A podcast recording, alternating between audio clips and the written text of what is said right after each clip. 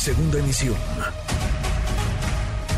Manuel López San Martín, en MBS Noticias. Economía y finanzas. Con Eduardo Torreblanca.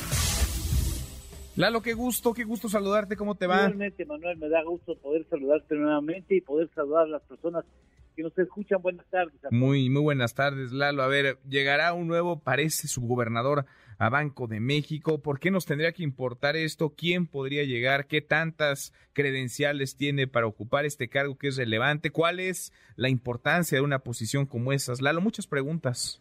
Sí, hombre, son muchísimas preguntas que evidentemente me parece a mí en lo particular que el presidente no se hizo o no las preguntó a quien pudiera haberle respondido. El Banco de México es uno de esos organismos autónomos fundamentales en la vida de la economía global.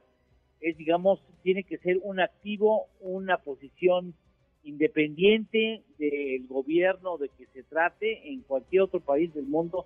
El Banco de México, el Banco Central, en este caso el Banco de México, es una pieza clave de la credibilidad y la confianza entre inversionistas globales así se tiene, sí tiene que ser un banco de bancos, el rector de la vida bancaria, comercial y, pública, que sea el, que determine las reglas del juego en materia bancaria y tiene que ser autónomo del gobierno en turno para cualquier nación, no solamente para México.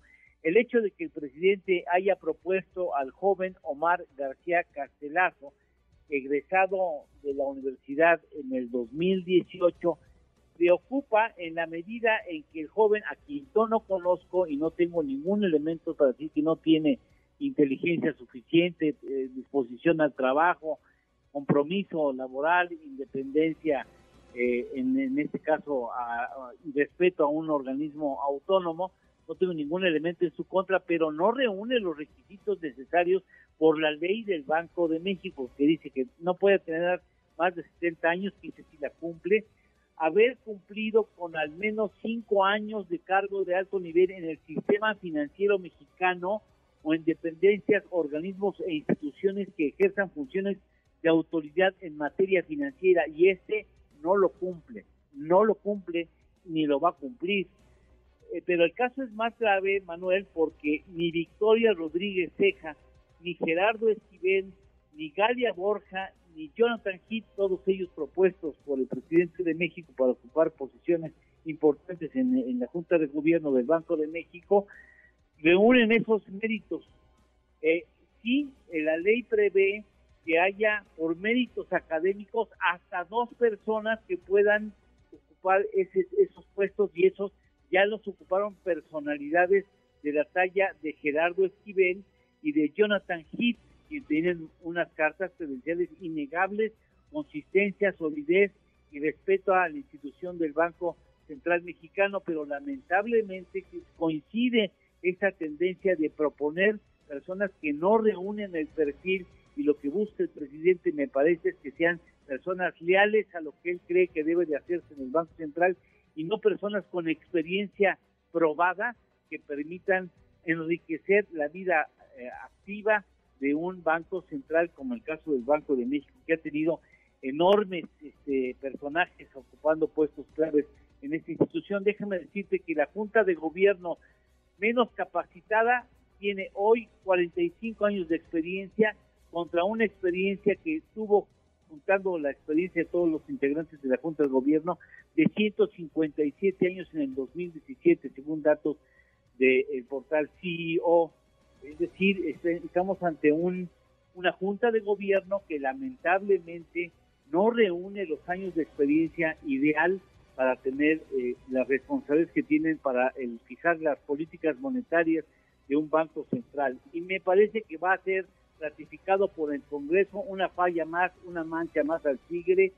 Lamentablemente este muchacho ni, no tiene este, pues ninguna responsabilidad en este conflicto en el que está metido ya, porque hay que respetar al Banco Central y esto puede dar una muy mala señal institucionalmente hablando al, al escenario de la finanza global porque esos son datos que toman en cuenta los grandes inversionistas, los grandes fondos de inversión. Oye, pues ya salió la lo justo, justo va saliendo, mira, Omar Mejía está rindiendo protesta como subgobernador de Banco de México ante la permanente, ante la comisión permanente, el cargo lo comienza a desempeñar a partir de hoy y hasta diciembre de 2030, hasta el 31 de diciembre de 2030, 24 votos a favor, uno en contra, 10 abstenciones, ya es entonces Omar Mejía, subgobernador de Banco de México. Nada más, nada más establezco esto y es importante. En el Banco de México han estado personalidades como el doctor Miguel Mancera, el doctor Guillermo Ortiz Martínez, eh, doctor Agustín Carstens, en su momento han sido considerados, en su momento, como los banqueros centrales más influyentes, importantes y eficientes en el mundo, ¿eh? para que veas, eh, instituciones especializadas han, catalogado que esos personajes mexicanos han llenado a plenitud el perfil que se necesita para estar en, el Banco de México y ser miembros de la Junta de Gobierno o ser gobernadores en su caso, para no eh, olvidar a Mario Ramón Beteta y a Leopoldo Solís, ha tenido grandes personalidades y lamentablemente hoy en día eh, lo que se tenía por ejemplo, Gerardo Esquivel se va, lamentablemente, porque es un enfoque muy interesante que enriquecía el Banco Central, así es que, bueno, pues decisiones que a mí en lo personal me parecen que son incorrectas, pues equivocadas. Pues sí, en fin, importante el contexto que nos, que nos presentas. ¿Lalo, tenemos postre?